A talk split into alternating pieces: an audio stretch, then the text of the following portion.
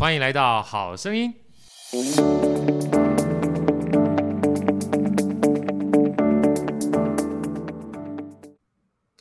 大家好，我是好趣的好哥，欢迎来到好声音。好声音啊，今天是访问的这个特别来宾啊，真的坦白讲非常开心，因为已经跟我认识了非常多年了，而且最有趣的一件事情是，好哥一直以来都是被他访问的啊，访问了非常多年。今天呢是第一次好哥访问他。让我们先热烈掌声欢迎 Zoe，左边茶水间的主持人 Zoe 跟大家问好。Hello，哦，今天真的是很荣幸诶，真的换我变成来宾了，哦，感觉有点奇怪，好像是被，是，是，是不是很奇怪，Zoe 对不对？对，就觉得诶，今天有种反客为主，为主的 感觉，应该是你反主反主为客的感觉，因为以前都是你是主人嘛啊，对，因为其实。我跟这个 Zoe 认识呢，是好哥出第一本书的时候。那时候我出好懂秒懂的这个呃财务思维课，后来第一本、第二本书、第三本书，呃，我都很开心，因为跟 Zoe 呢算是线上见面的第一个访谈，我就跟 Zoe 一起访谈，也非常感谢三彩文化，对不对？因为算一算也将近有三四年了，那时候二零二零年的时候，然后就一对很快，然后一直有不解之缘，然后其实。因为好哥被 Zoe 访问，然后那个时候事实上我还是一个 podcast 的小白，那也因为这样开始才听 podcast 的。后来每次听这个 Zoe 的 podcast 就觉得特别的温馨，因为其实 Zoe 是在我心目当中一个非常有才华，然后很温暖，然后又很愿意去跟别人算是交流的人。然后最重要的关键呢，我觉得，呃，有的时候我们在讲说品牌，品牌啊，品牌，我觉得是一种认可。而这个认可呢是要持续不断打造的，嗯、所以后来我知道这个 Zoe 开始自己做品牌，然后自己也分享品牌。事实上，把这样的品牌能够跟大家去交流的时候，我就特别想要从这个 Zoe 身上挖宝啊！我觉得挖宝这件事情啊，其实与其说是让别人受益，倒不如说好哥自己也想。在这个过程当中呢，就 多多偷偷学一点哈，因为 待会儿我们再好好聊一下。因为所以最近出了一堂课啊，叫 Brand Your Life 个人品牌的设计。我事实上之前我在好声音 Podcast 里面常常跟别人聊天，我说现在这网络时代，事实上每一个人他都是一个可以制作品牌的 IP，嗯啊，你必须把自己每一个人当成 IP，当成产品。然后前一段时间我还读了一本书，搞不好 Zoe 应该有听过，在台湾叫做这个。快乐实现自主富有，然后在美国呢，它叫纳瓦尔宝典。他就说，未来的时代里，应该是每一个人都是品牌，嗯、因为每一个人都要把自己当成是产品来看待。嗯、所以，好哥在一开始哈，其实我是很想这个请教这个 Zoe 啊，因为之前我是受访者嘛，其实没有太多的时间来可以访问 Zoe 哈。就是 Zoe，其实品牌这件事情经营一定有一些个起心动念哈，能不能跟我们分享一下？你是怎么样开始走向这样的一个品牌经营的这个道路的，好不好？没问题哦，谢谢好哥。嗯，我的故事啊，从哪开始说起？我觉得有一些可能小时候就有的一些征兆，可是你还小，你就是学生，你在读书，你不会特别 pay attention。那那个时候的我，就我相信好哥也知道，就是读书之余，你会有一些兴趣，像你就是爱玩音乐，爱弹吉他。那我呢？我就是很喜欢写作，然后我记得我小时候也有想过说我未来要不要当作家还是什么的，而这件事情就它不主流嘛，它不是一个特别的，就是你会你你未来就志向当作家，对，所以就是比较被我摆在一边。那么就这样，我高中啊跟大学都是念设计学系。所以我其实是念过室内设计，然后我也念过服装设计，然后我出了社会之后呢，也一样是在嗯，在做网络的设计啊，网页设计、视觉设计，然后后来到产品到品牌设计。所以其实我就一直以为我会继续当设计师，因为我其实不讨厌这个职业，我就只是觉得说。特别介意的大概就是进办公室这件事情吧，我不是那么喜欢朝九晚五的生活。可是你说做设计，我是喜欢的。嗯，可是即便如此啊，我觉得蛮有意思的是，心中好像还是有一块，你就是觉得该怎么说呢？不 fulfill 你.你你快乐，但不满足。懂懂懂。对我，我觉得有点难形容，但就是一种这样的感觉。你好像其实对现况也没有到什么很不满呐、啊，过过过得去，对不对？但是就觉得好像少了一点东西。对，就觉得生活是那种过得去还可以，可是你就还是你心中还是有梦，你还是有那个野心，你还想要追求什么？可是那个时候的我其实不知道那个什么是什么。啊、I know，懂。对，就是那种感觉吧。那我在大学的时候有一段比较特别的经历，就是我大学是念夜间部。所以我是白天在上班，嗯，然后我在上班的时候呢，我就是在做设计师，所以我是设计助理。然后那个时候我都会笑称，那真的是我的地狱时光，因为我大学又是念设计系。所以其实，然后我那五年，所以其实那五年真的很累. 就是生活是那种七点起床，八点打卡上班，然后赶快五点下了班打卡之后六点冲去学校，随便在 Seven Eleven 买了一个吃的，然后就六点半上课到十点，然后星期六我们又要上一整天的课，oh, 然后对设计特设计又不是一个好混的系，就是又有很多很多的作业，所以我就这样子一直。这样的生活大概有两三年，我大概到大学呃大二大三的时候，我心里就有一个想法是，我我觉得我喜欢设计，可是我未来不想要这样的生活。呀、但是那时候也不知道要怎么做。就是蛮明显有一种感觉，是我其实比较想要先去选择我想要过的生活那种 lifestyle 风格模式，对，然后我再来去想有哪一些工作的形态可以可以满足、可以实现这样的生活的方式。嗯啊，可是那个时候就是一样是大学生，所以你也真的还不知道怎么做，你就觉得哇，这个想法，嗯，天上掉下来好天马行空，你不知道怎么样去实践它。对，但我那个时候的唯一的想法就是，我大概可以变成 SOHO 族吧，我大概可以自由接案，然后毕竟我是设计师，我好像就呃一直接案，然后应该就可以吧，天真如也，我也真的去做了，就是大学的第呃。大三、大四的时候，我就真的离职，然后我就真的开始接案。所以呢，我就是在那种五一八啊，或者是就是一些数字银行，我是需要去那个时候流行一个东西，就是你要呃比稿。我不晓得豪哥知不知道这件事情？对，就是你你有人家请你设计 logo 啊，然后就是十个设计师把他们设计完的 logo 丢上去之后，案主只会选一个啊，选中的那个才会有配。所以其实我做了超多这种事情，然后很多老师说是白工。那虽然现在回头来看会觉得也不错啦，就是累积作品集嘛，就是这个东西没有被用，至少还可以被放在你的作品集里面。但是那其实薪水很不稳定。对，就觉得哇，这个是大部分的人不敢接案的最主要原因吧，就是案源不稳定，薪水不稳定，的确很多时候每一个月是要吃土的。所以我那个时候就在想说，我到底还有什么样其他的做法？然后也不知道。然后那个时间点有一个蛮特别的际遇，是我是大四的最后一个学期，我即将要毕业了。然后那个毕业的心情就的确很焦急。Yeah. 就觉得说哈，我要就是说我从大一到大二啊，我就是一直不断的在做设计师啊，我就又要毕业了。然后毕业之后，我就是又要回去做设计师吗？嗯。因为我已经做，我已经测试了来做自由的那个 SOHO 族，但是好像又嗯没有办法支撑自己的。呃，开销，所以该怎么办？然后那个时候做了一个决定，也是遇到一个机会，很幸运的呢，我看到学校有一个实习，然后那个实习呢是到纽约的一个服装公司做实习。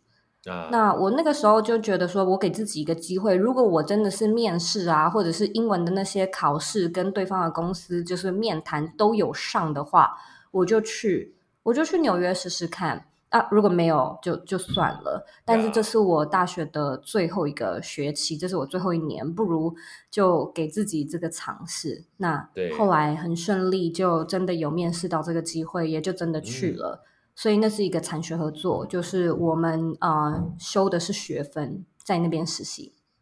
那很巧哦，就是我原本也想说，哎，会不会我做那份工作啊，我就会继续想要在服装产业。我就会见识到所谓那种什么纽约时装周啊，或者是那种的，就是你真的临近在现场，然后体验你在电影啊、电视上面看到的那种环节。那最后很好笑的是，我就也真的经历了那种非常爆肝的，呃，需要熬夜的，然后赶工。我那时候在一个部门呢，叫做版式，我就是每天都在剪布、剪布、剪布，然后画图、画图、画图。对，基本上就是这样子。然后，呃，结束了这个实习之后呢，我心里就有一个感觉是，嗯，我觉得我不想要待在这个产业。突然想到有个电影叫《穿着 Prada 的恶魔》，感觉那个电影基本上就是 这种味道。对对，没有错，就是你有很多的东西，就是需要赶工吧，然后又有很多的模型啊，不断的测试啊，因为最后上场的其实就那几套呃，没错，衣服嘛，服装。可是就是其实那个前面有很很多很多需要测试的环节。But anyway，我那个我那一趟啊，我觉得。有三个蛮重要的收获。第一个收获呢，是我蛮清楚的知道说，对，我真的给自己这个机会试了，然后我没有想要继续待在服装的这个设计的产业，这是第一个。然后第二个是我在当地呢认识了一些当地人。那那个时候是二零一六年，我第一次听到一个东西叫做 Podcast。所以是在那边就有人说，哎，有这个东西哦，叫 Podcast，你可以听一下。它就是没有呃画面的 YouTube，就是只有声音。然后我也就觉得，哎，这什么东西啊？打开了一下，其实那个时候，嗯，大部分是国外的节目，对台湾没什么节目，就有一些好像是学英文的，或者是讲新闻的，对对，对，就这样而已。然后第三个呢，就是我在那边认识了我现在的先生。哇，这个太大收获！这个太大收获，这是一辈子最大的投资，是吧？是吧？是是是是是。嗯，但是后来因为我是跟学校去的，我还是得回台湾。然后我回了台湾之后，我就是带着这些收获呢，人生有蛮不一样的转变。第一个是我心里就知道说，那我应该是会想要继续往远距工作的这一个，嗯。这个方向前进，对，那也也有点是说山不转路转吧，呃，路不转人转啊，就是说我如果找不到一个可以远距、可以支撑我自己的设计工作，那或许我不用一直把自己绑在设计这个领域。所以我后来的确呢是找到了一个台湾的新创公司，然后那是一间旅游的公司。那我在那边呢，就是去应征做他们的内容企划。好。那说到这呢，就是有一个前情提要，就是说，记不记得我最一开始有提，其实我过去是非常喜欢写作的。是。那这个东西我就是一直都有在进行，所以呢，就是你们你刚才听到的那些，就是我大学啊，然后打工啊，半工半读啊，毕业啊，实习啊，到纽约的这段时间，其实我一直都有在写部落格。对。呃，不是说特别认真的经营啦，毕竟学业还是第一嘛。那嗯，但是我那个时候就是其实累积了蛮多东西。我写旅游，写生活，然后写一些社会观察，就是基本上想写什么就写什么，就没有中断自己写作的爱好就对了。是的，没错。所以那个时候啊，我其实是去应征了一个我完全没有任何背景的职业，就是我说的那个旅游的新创公司，做内容的企划、内容的行销。可是我觉得我之所以会应征上，就是因为我有给他们看。对，我尽管是设计学系，我没有任何的，就是我不是文组毕业的，但是我可以写，就是你你给我机会，我是能写的。对。那对方就是那个老板，哦，我也觉得我真的是遇到贵人，他就看一看，就觉得，哎、嗯，你写的不错，哎，那就来试试看吧。那我就在那个时候呢，真正的比较。比较扎实的认识到什么是内容创作，什么是内容行销啊。那个时间点，二零一六其实又是一个我们所谓的知识变现的开开始，然后数位行销这个世界更多更多所谓个人品牌自媒体开始出来。那时候还没有很流行，但是就是这样子慢慢的掀起了我心里的那一个种子吧.就是有在想说。哦，那个时候有一个流，的确是开始有部落客，就是写部落格，然后也有一些 YouTuber，但是我没有想过我会去做类似这一行的工作，我就只是采访，然后我是比较以品牌端在做事，然后同一时间也一并进行的就是那两件事情，就是尽管二零一六年我结束实习回到台湾之后，我还是继续听 podcast，我听比较多国外的节目.可是这个习惯我就一直带着。然后啊，当然就是还有那那位男友，现在的先生，现在老公。对，就是我们会到处，因为那时候远距离，所以我们会到处旅游，到处见面。然后我也持续的，就是撰写这方面的内容。那后来比较有意思的是，我的那个台湾的新创的公司，嗯，他们可以接受我一个礼拜不进办公室一次。嗯，所以呢，我就开始会去咖啡厅，或者是会去旅游，或者是会在家里。然后这个数量慢慢的增加，从一天变两天，变三天。那我在我的自己文章里面也会写到这些东西，我就开始发现，哎，除了认识的人之外，开始有不认识的人会来看我的文章。过去都是一些亲朋好友嘛，可是现在 竟然有不认识的人呢。然后他们会来问我，就是什么是远距工作，这个是什么东西，然后怎么样进行，在哪里找到这样的工作，需要什么样的技能、时间管理、自律，就是这些，你你就开始越来越有题材。所以我那个时候就开始慢慢的去写这些东西，然后在二零一七年，我就呃决定搬来美国，就是跟我先生一起同居。那其实过没多久我们就结婚了。嗯，在那个时间点呢，其实我在呃美国就一直在观察 Podcast 的市场，我就觉得说哇，这个东西在美国好流行哦，非常非常的流行，为什么在台湾没有？那我我其实花蛮多时间研究的，就这样了，到了二零一八，所以其实是花了整整一年，我想蛮多事情，就是一直在筹备自己吧。我觉得应该是心态、勇气也在做准备，就是觉得说，嗯，那会有机会是我吗？我可以自己跳进来做做看吗？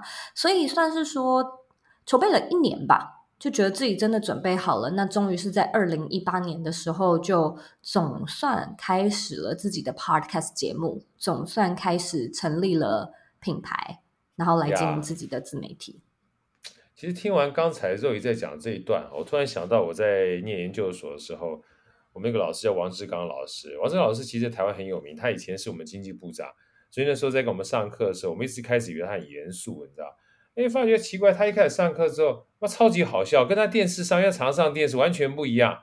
他私底下就是个幽默、风趣、有才的人。每次在给我们上课的时候，那个时候投影片啊，还是透白、透明的投影片，他常一边上课用投影片在画画，我才说绘画高手。那我为什么刚刚想到他呢？其实刚才肉姨讲说，你二零一八才开始做 podcast 嘛，对不对？嗯。但是我刚听完之后，其实品牌之路这一条道路啊，其实在你很小的时候就开始了。嗯，好，为什么？因为写作这件事情啊，写给自己看是一回事，但是写完之后分享给别人，其实我觉得就是让别别人被，就是让自己被看见，然后让别人看见你的过程。所以很多人都说啊，经营部落格，某种程度上只是分享文章。我说那不对，就以前我们的王志刚老师讲说，你只要有各种不同的工具、手段和方式，让别人看见你，而且持续不断，嗯、两件事情呢，你只要被看见。而且持续不断，你就开始在经营品牌了。嗯，没错，没错。啊，所以那时候我就听到这段这段话，那小时候还没有感觉，你知道？因为后来我跟那个肉也聊过天嘛，我说以前我是在做那个餐厅驻唱嘛，所以一开始唱的时候嘛，也没什么人听我唱啊。可唱久了之后，这个粉丝慢慢慢慢就来的时候，才发觉，哎，原来自己还会有人喜欢。所以你看，听到刚才肉也这样讲啊。你说你是二零一八做 Podcast，那只不过是把品牌这件事情从文字变成声音而已。对，啊，其实你在经营品牌道路上呢，你早就开始被看见，而且持续做了，这是第一件事情。然后我刚才又听到另外一个很重要的这个叫做核心概念啊，我觉得奇怪，我刚刚把那本书讲完之后，没想到你跟纳瓦尔是一模一样的概念。纳瓦尔就说他要拼命的。去找到他自己热爱的工作，所以他要一直尝试。嗯，他那时候讲的跟你一模一样，他总觉得自己的工作这样好像可以，但是就是没有让他觉得好像那个味儿是对的。嗯，他说他一定要找到一个让他觉得投入下去之后，他不会觉得在工作的工作。嗯哼，有没有？这这句话很重要啊，是就觉得不会觉得在工作的工作，就是他很喜欢做，以至于他在做的时候不觉得是工作。所以他说，如果他找到这样的工作的话，他就不用再工作了。对啊，这个逻辑对啊，是不是？因为他觉得，因为这个工作是他不觉得在工作的工作，那他就不用再工作了。然后最重要是后面那句话，他说，如果这样子的话，别人就打不过我。嗯，因为别人工作只有八小时，而我呢，是一天二十四小时，我都在热爱我做的事情，而不是工作。嗯嗯哼，所以其实我在 看 Zoe 这个课程的过程当中，我有很多这样的一个感觉哈。其实我觉得你在帮助别人去建构的不仅仅是品牌而已啊，就是 Brand new Life 嘛。我觉得是建构一种生活方式。所以接下来我就想这个。朝品牌这个概念哈，再多请教一下 Zoe 一下哈，就是其实我觉得课程它只是一个分享，因为你本身的生活其实就是一个课程。因为当你在做这个 podcast 的时候，我每次就是以前是被你访问嘛哈，被你访问的过程当中，嗯、我觉得你在访问的过程里面，其实感觉得到你在过去整个经营品牌的这样的一个底蕴哈跟理念。其实可以带给这个被访问者很温暖的感觉，嗯、而这个也形成一个别人的认知，你知道？因为品牌其实是别人的认可嘛，哈、嗯。所以好哥想请教你一下，就是你在经营品牌的过程当中，假设好哥也想经营品牌，或者你旁边人想要经营品牌，我们等一下再来聊聊课哈，因为课我觉得也是一个造福大家的一个载体。就你觉得一般人如果想要做品牌的话，你觉得他应该具备哪一些很重要的特质或是观念？嗯，觉得这是一个蛮好的问题，嗯，因为太多，那我那让我精简一几个。我觉得可能第一个会是像你刚才说的那一个兴趣或是热情呀。Yeah. 对，我我其实是这样想的啦，但是我觉得每一个人当然都可以有自己不同的理念、世界观、价值观。可是我觉得，我我一直不认为。人的这辈子就是来赚钱，然后，嗯，就是不断的为了工作，就只是为了生存。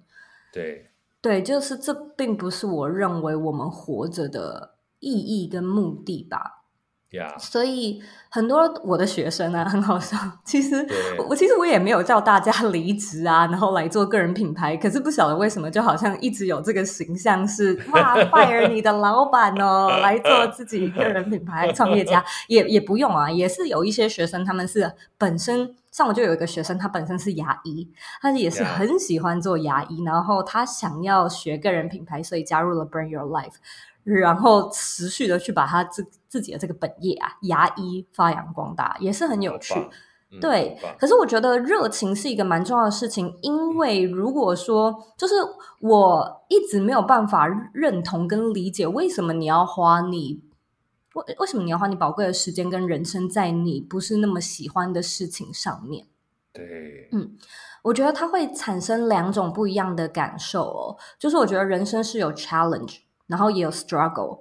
如果你今天做的是你热爱的事情，你会有 challenge。我不是说今天是热爱，然后你就轻轻松松、自自在在这条路顺顺利利，绝对不是。可是你会觉得你有挑战，那那个我会称之为所谓的 challenge。可是如果你今天做的是一个你不是那么喜欢的事情，我觉得它就不叫做 challenge，它比较像是一个 struggle。对，struggle 我会把它看作是一个比较。你你就是嗯，这个不再是一个能够带给你成就感的那种挑战了，Yeah. 而是它处处让你踢到铁板，然后你就会觉得真的是不顺。然后我我我不知道为什么我要做这件事情。对，所以如果你说具备的观念跟心态，第一个是嗯，找到一个自己喜欢的方向。不清楚也没关系，有一点感觉也没关系。嗯，应该说没有什么感觉也没关系，我们都可以来试试看。然后，甚至很多人可能也会觉得，但是我没有什么专业，就这件事情，就像我说的，我我我不是文科的诶，但我觉得真的没关系，就是你想才是重点。很多事情是可以被习得的，没错，技能就是然后观念也是，其实心态也是。但是如果你没有这个 intention，你没有这个 willingness，就是你没有这个意愿的话，就是没有人可以逼你做任何你你不想做的事情。尽管一个课程或者是你的老师教的再好，你如果心里本身就设定你对这个事情没兴趣，那真的会很困难。尤其我其实。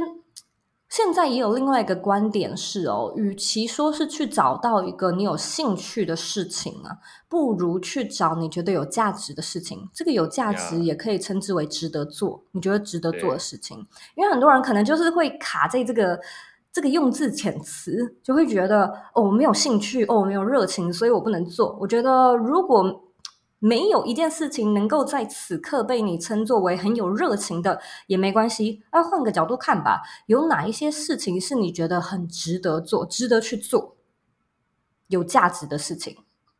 那只要是这件事情你觉得值得做，尽管你没有技能，尽管你没有专业，你没有资源，还是不影响这件事情值得做的这个事实。所以这时候你就会变得 resourceful。你会问人啊，看书啊，上课啊，就是就是开始会去学习嘛。那后面的东西都蛮可以被解决的。没错。那再来，我可能会说，我我觉得有一个有一句话，我其实蛮有感觉的是，是 要做品牌，你必须要，尤其是个人品牌、自媒体、内容创作者，如果你今天真的是想要把它品牌化。嗯，um, 你必须要 treat it like a business，但是同一时间你又要知道 you are not your business。对，就是这之间是一个非常微妙的一个一个 delicate balance，就是你那个你中间那个 fine line 非常的细哦。就是我要怎么样把它看作是我我是对待一个事业，就像是我去工作，我对待一个工作。可是大部分的人呢、啊，其实我最一开始来做呃左边茶水间，我说二零一八年开始嘛。可是其实那个时候我也有工作的，我平常是有正职的，所以我也是副业来经营.然后就这样子维持了一年，直到觉得左边茶水间的营收比较稳定，我才真的。从我本身的那个正职离开，可是我们都这样子，我们就是让你的副业不断的减你剩下的时间，你工作剩下的，你你平常那个给你薪水剩下的。可是其实，对如果你真的能够用所谓 “treat it like a business” 的这个心态去看，你就会知道，哎，也许啊，像我最近就看到一本书说。早上起床呢，蛮建议做的第一件事情呢，是跟你梦想有关的事情，因为这样子可以教导你的大脑，这是你认为最重要的事情。对，所以可能是这样的一些小转换，你不能再用对待嗜好的心态来对待它，不是说想做才做，开始会有一些 discipline 要进来了。你你主管交办你的事情你会做，那为什么你自己交办给自己的进度会一直被你拖延，是难道你觉得这件事情不够重要吗？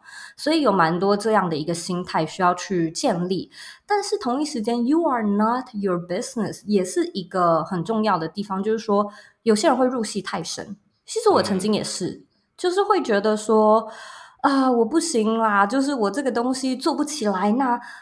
我我是不是真的不够聪明？我是不是真的啊做的很烂？我的内容为什么没人看？我的流量为什么一直起不来？为什么嗯追踪人数这么少？就是你会把你的品牌表现跟你本人绑在一块儿。绑在一块，就是对。其实这个是需要抽离的，那本来就很困难。其实我们我们去工作也是一样啦，不是自己嗯的品牌才会有这件事情。就是很多人可能就是会在工作上面发生了一些事情，犯错很常见，可是就会不断的责骂自己，说我真的是笨，我就是一个很笨的人，然后我就是事情做不好，useless，对，对。就是你要把这个东西分开哦，因为.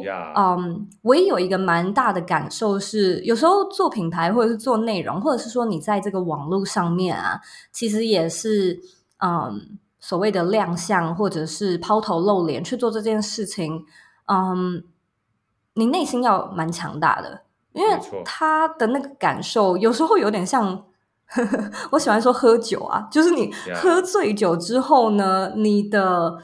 行为，我个人的感受啦，是显化的，就是你看，有一些人喝完酒之后，他可能就是睡着啊；有一些人喝完酒之后，他是大哭；有一些人喝完酒之后变得很阿萨里，就是一直要请客。诶，有些人觉得就是很很好笑啊，又或者是有一些人可能比较负面的，可能会有一些比较暴力的行为嘛。但是我觉得这些呢，都是原本就在你内心的，呀.只是酒精将它释放出来。对，将它就是 amplify 显化。那我觉得经营品牌有时候也会这样哦，就是原本在你心里面，你最恐惧你的课题，可能就是 I'm not worthy，我不够好，我不值得，我是不是很笨？然后，嗯，我好像在这世界没有一席之地，我不特别，我是一个很普通的人。就是这类型的东西啊，你在经营品牌的时候，它会一直冒出，一直冒出。所以.的确，它。就像好哥说的，我觉得 Brand Your Life 说是个人品牌的设计课也是，可是它有时候就是跟你的人生的修炼环环相扣，你必须要太棒了，在这段历程里面锻炼自己的强韧，就是那个韧性。可是你同一时间又要有又要有弹性。我觉得这两个概念好像实在太好了，我今天的干货实在满满。又要有韧性，又要有弹性，尤其前面那一段我特别有感受。就当做品牌啊，我觉得跟生活，包含你培养任何的兴趣，其实有很重要的一个概念。就好哥去骑阳明山骑脚踏车嘛，嗯、很多人说啊，好哥基本上你好好坚持哦。我说坚持的事情做不久，我一开始可能是坚持，但后来一定是成就感推升哈，让我做着做着就爱做了，所以是从坚持到上瘾的过程。嗯、没错。而坚持到上瘾的过程中间有一个过渡期，就是刚才我特别有感受的，你必须要有一点点小小的自律，你才会有坚持啊。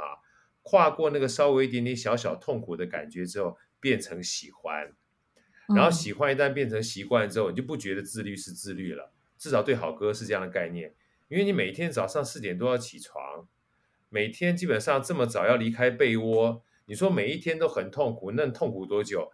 你一定是前面是痛苦，先要让自己培养自律的概念，到最后就是你每天巴不得早上可以起床去享受那阳明山的风景，嗯，对不对？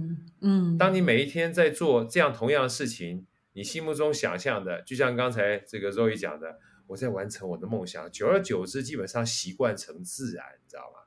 你就不是在为了做这件事情而做了这件事情，你在 enjoy 这个 process。嗯，对，我觉得这个东西其实对我而言啊。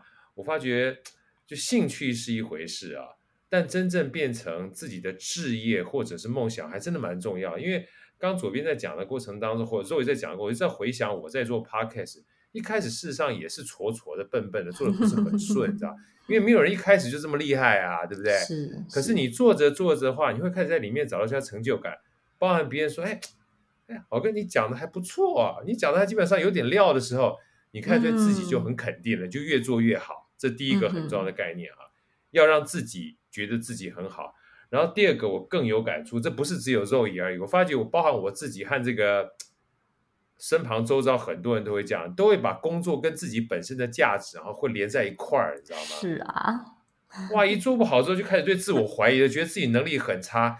我跟你讲，这个东西一旦抽抽离开来之后，人就成熟了。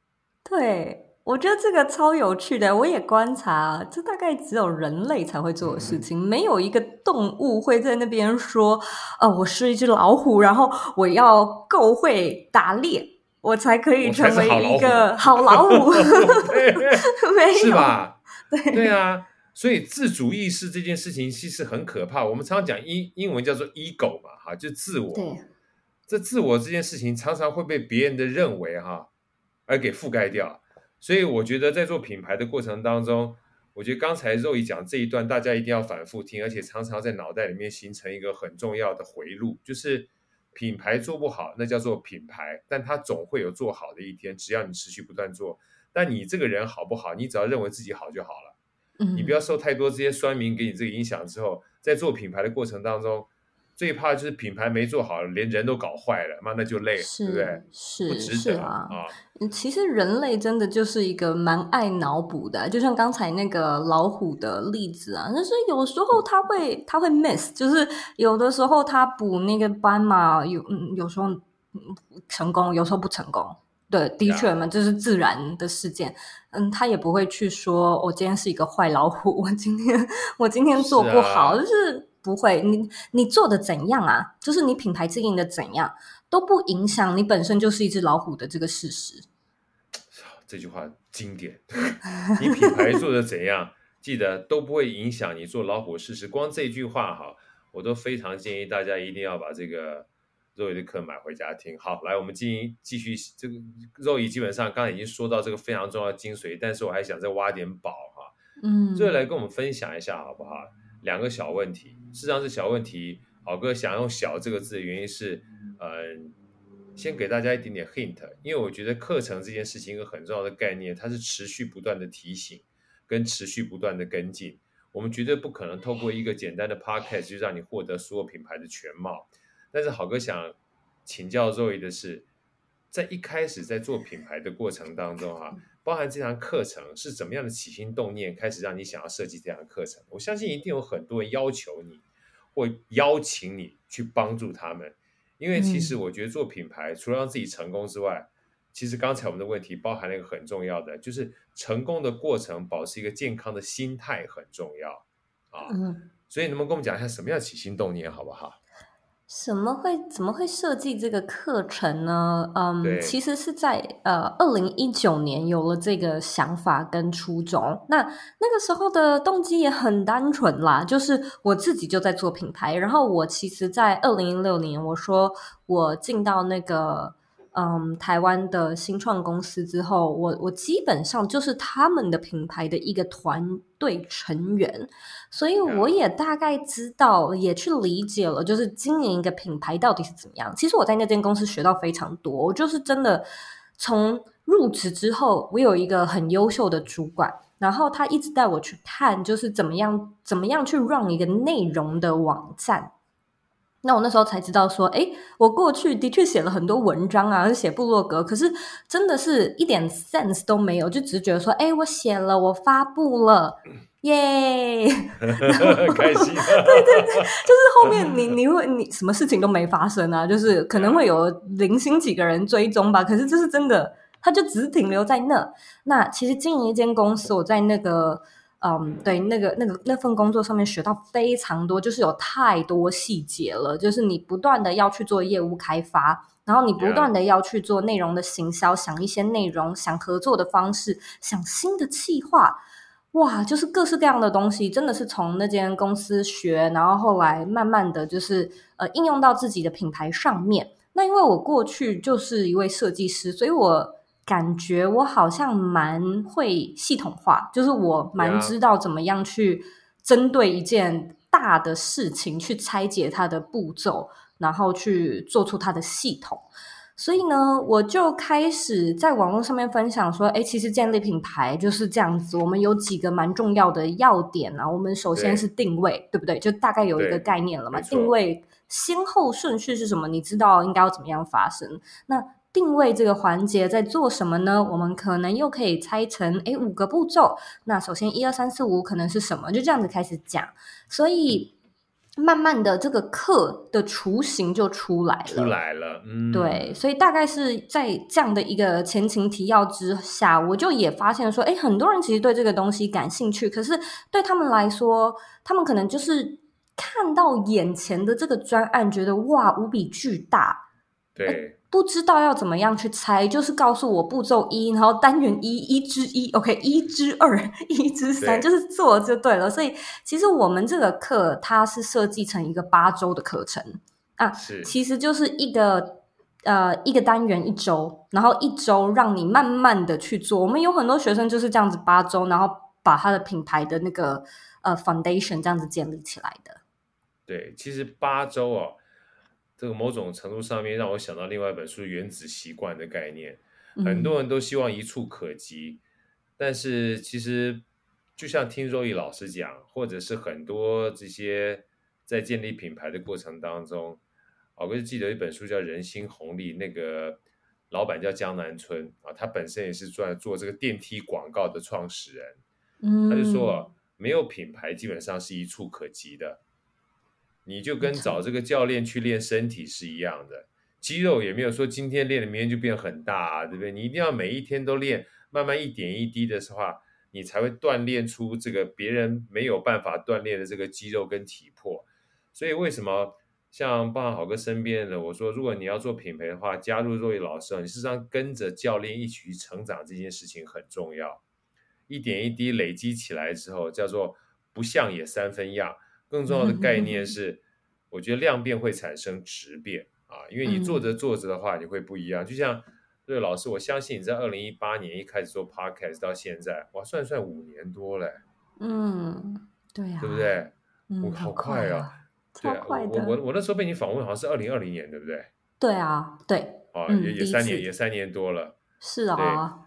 对，对，就我我就想说，某种程度上，像我那时候一开始跟 Zoe 老师在讲话的话，我虽然年纪比较大，但是还是菜鸟，你知道？但经过三年多之后。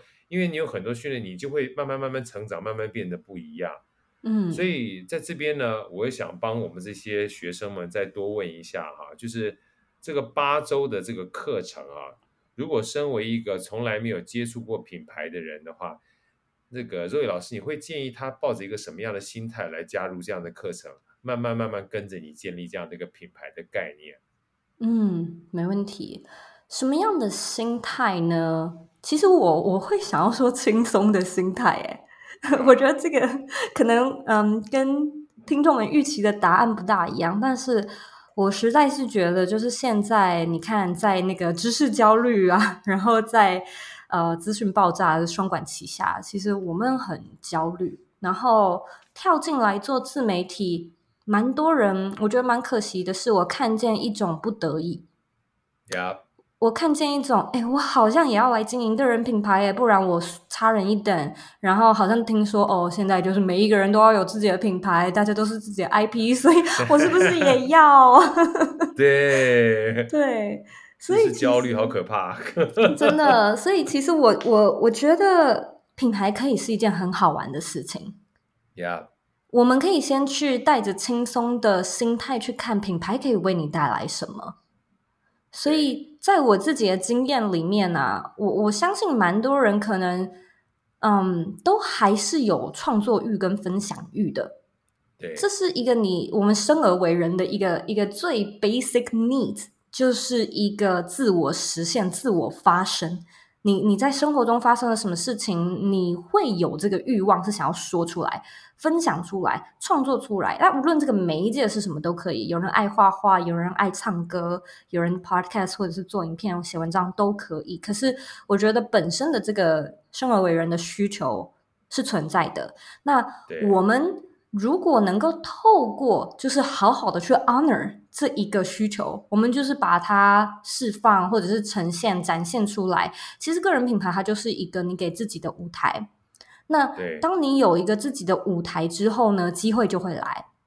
这个机会，蛮多人可能只会看到呃金钱上的机会，但是还有实在是太多太多了。我觉得我在建立这个品牌，就是金钱真的是一个部分，可是人脉，像我能认识豪哥，真的也是因为我有做这个品牌，做这个节目。That's my honor，那是我的 honor。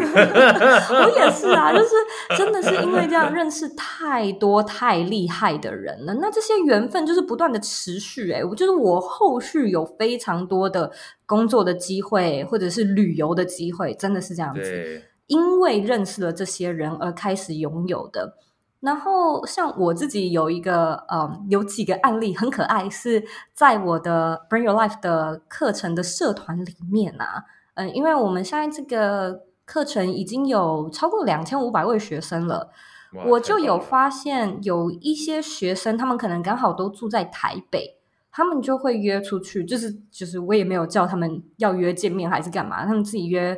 去组读书会，然后一起出去做作业，变成好朋友。后来一起合作，然后我也有听说，就是有后来交往的，啊，很可爱，对啊，好可爱，对啊，对，就是这些东西，你真的会没有办法去预想到，当你做了这个品牌之后，嗯，就是后面会发生什么事情。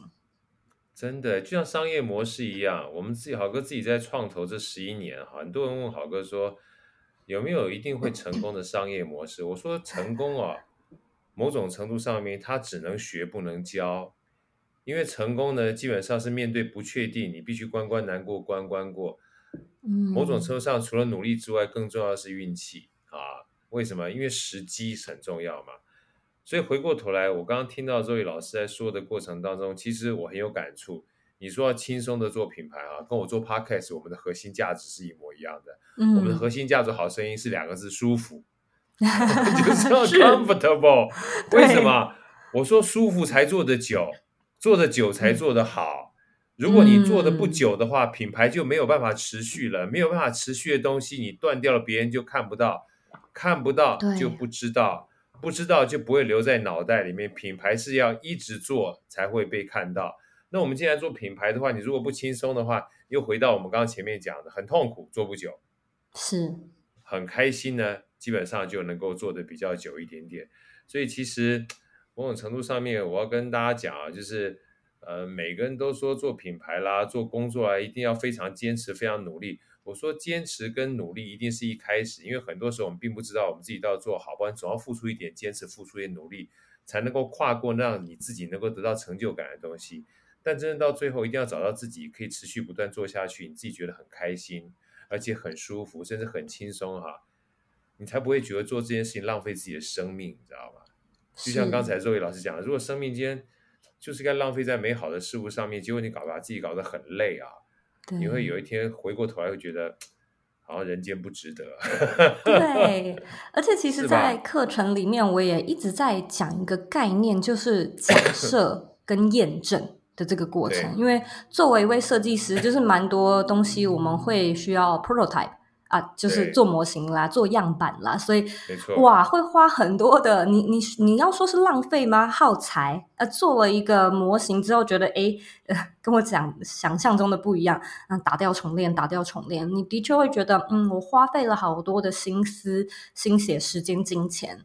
可是这些其实都是在堆叠你之后找到一个更好的正式的样品，或者是雏形，或者是方式。那其实蛮多人做品牌，或者是说过生活，一直有一个点，就是他们会想要确定了再踏出那一步确定了方向，确定要做什么，确定怎么做。才踏出那一步。那其实就像好哥说的，很多时候那种成功学啊，它是没有办法去教的，是因为它的状况剧，它的所有 situation 都不一样，无法复制。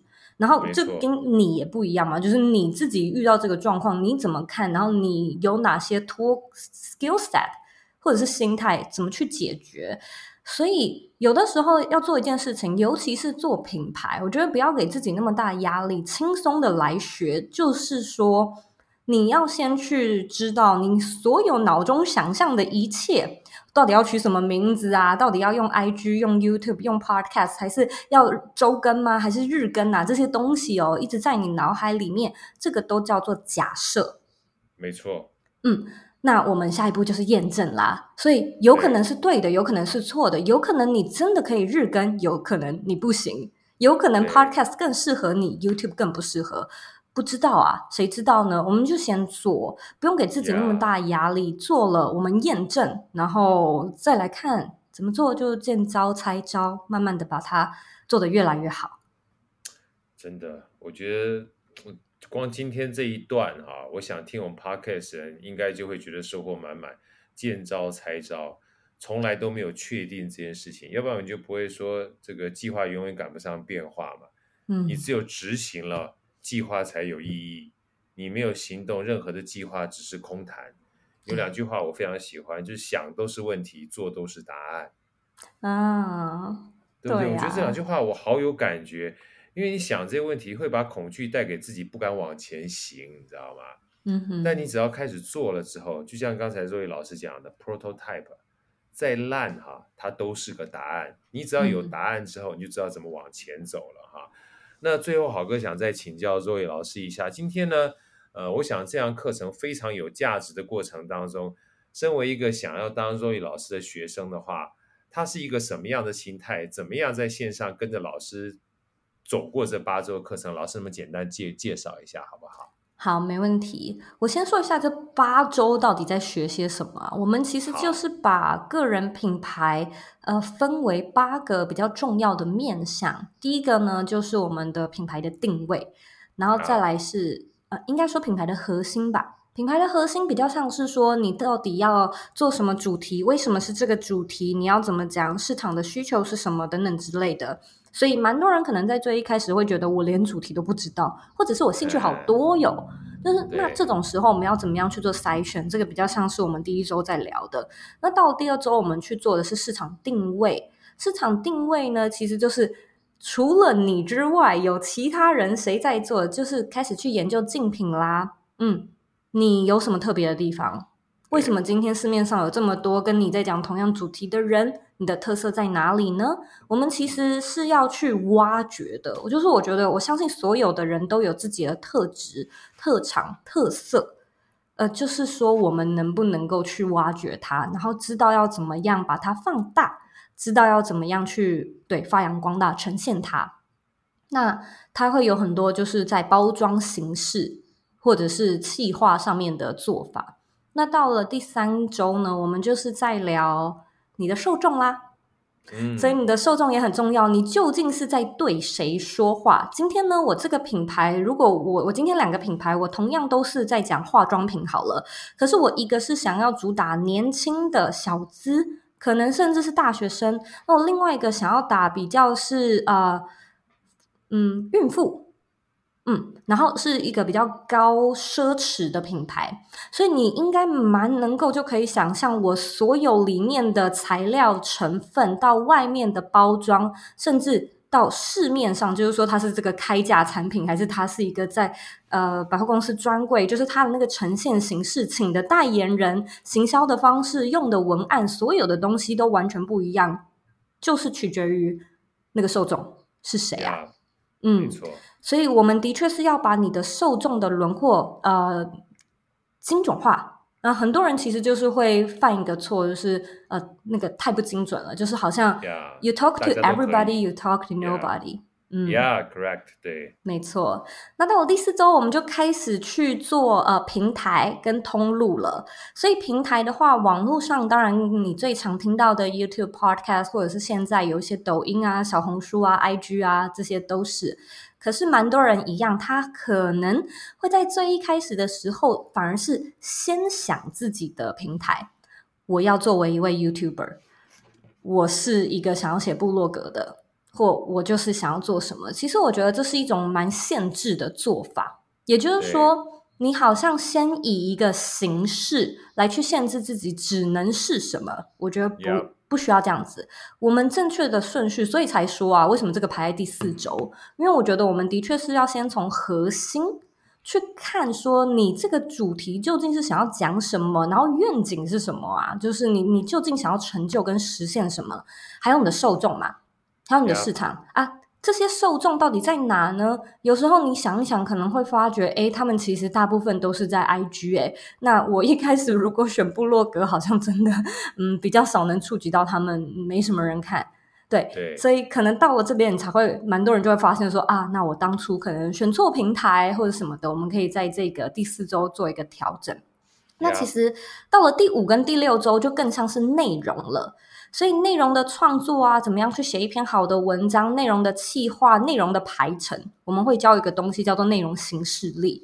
所以就是怎么样去做脑力激荡，怎么样事先的 batch content，就是嗯，把一系列的企划做完，然后知道要怎么样。像是说邀请来宾啊，或者是说内容的架构要怎么去写，都是在这个第五单元。然后其实第六单元也很相似，只是我们开始加入了像是 email 行销的概念，就是这些东西我们要怎么样跟你的受众去有效的对话，标题怎么写，寄信的频率，里面的内容哪些 call to action，这之间的逻辑怎么样去设计，时程怎么准备，就是这些东西是在我们的第五跟第六。那第七跟第八就是呃商业模式跟行销。所以到了这个环节，我们通常呃学生跟着做，会至少有一些流量，也会至少有一些追踪。所以我们这个时候会教更多，有点像是市场调查，怎么样去知道你的观众究竟会愿意付钱在什么事情上面？这个 idea，这个产品的点子是需要去调查跟需要去挖掘的。然后这里当然就一定会讲到 MVP 啊。就是最小可行的产品，我们要怎么样去做测试？又甚至只是 MVO 最小可行 offer，就是只是提一个点子，那.看看有没有人愿意来给你一些 feedback。就这中间有非常多的做法。那行销当然就不用说了，就是有各式各样的行销漏斗啊，或者是嗯想到适合的行销策略，怎么样去 approach。怎么样去找厂商？怎么样去谈一个合作的机会？其实都是在这一系列的八周，就是在教这些内容。那比较不一样，也蛮值得提的是，我其实觉得课程这两个字是分开的。我刚才讲的那个东西叫做课，所以所谓的那个课啊，就是说我都已经录好了。按你就按照自己的节奏，每一周上一个单元，然后自己做完作业，其实差不多就是这样子。可是成是另外一回事，因为相信好哥也知道，这是一段过程啦。个人品牌经商嘛，它本来就是一个过程，它真的不是说你八周之后就再也没问题，没。就是甚至是说八周之后才是正式的展开，你正式开始把这件事情作为你的全职，作为你的事业开始来经营，所以这之中会有更多各式各样的问题。因此，我们现在的这个 Bring Your Life，我们设计成会员制，也是因为它后面呢会有更多，像是我们每一个月都会有 Office Hour。我们有一个东西叫做小老师计划，我们是会邀请学生来我们的呃 community 做分享，分享他们是怎么做时间管理，分享他们自己的品牌。然后我们其实每一个月也会邀请不同的讲师来做演讲，甚至在台湾呢，如果是台湾的观众，就是我们每一季在台湾北中南也会办不同的小聚活动。然后每一年，如果说我也有回台湾的话，我们也会办比较大型的同乐会。所以其实我们是有一个社团，然后在里面不断的有 community 的 content。那这个 content 其实也是在帮助学生，就是有什么问题，有一个管道，有助教帮你改作业、回答问题，有其他的学长姐可以学习，有外部的来宾可以听免费的讲座，就是有。各种各样也是给你的舞台去分享你自己的品牌，我觉得这个才是过程的一个最主要存在的目的。那课程本来就是这样子，一个课加一个程，一起合并，才会让这条路走更顺利。我觉得太棒了！我觉得他刚听完之后，一这样讲了之后，我又想讲那一段话啊，就是很多东西叫做师傅领进门，修行在个人。没错，你要感恩，你要感恩师傅带给你这堂课程，但是旅程是要自己走的。嗯，从来没有人基本上就是师傅上了西天取经之后，师傅取完经你也就取完经，那两回事儿。师傅取经，你要跟他一起去走这个旅程。嗯，那过程呢，虽然是同样一条道路，但是师傅跟猪八戒、沙悟净和孙悟空，那基本上体会是不一样的。嗯，对不对？这个才是我觉得课跟成啊。老师刚刚讲的这段过程当中，大家知道课是可以教的，嗯，成是要自己学的，对，要自己走的。你要自己走的。如果你没有课的话，你也不知道怎么走啊。所以大家，我觉得要建立一个非常棒的学习心态哈。我觉得跟着 Zoe 老师还有这个社团，你会发现，呃，在这里面还有另外一个很大的价值，大家可以听到的就是。除了上课之外，这个过程里面不是只有你一个人啊，一个人可以走得快，嗯、但一群人呢，你可以走得久，而且修正的机会跟参照的机会，会比自己纯粹埋头苦干来得更好。好，今天真的非常开心 的有这个机会，这个荣幸哈，在线上有好哥当主持人 访问 Zoe，所以也请也请 Zoe 老师。呃，到时候提供我们相关这些资讯呢，我们都会放在好声音的 Podcast 下面，然后非常诚挚的邀请所有的听众朋友。啊、呃，我觉得每一个人不一定说你真的一定是要经商哈，才要开始做这件事情。我觉得先行动再思考。有些课程呢，一旦开始上了之后，陪着这群人在走着走的过程当中，说不定你就会开启一盏你原来没有思考过的人生的另外一种可能性。啊，因为毕竟每一个人活在世界上的话，他都是独特的。只要是独特，他就有品牌的机会。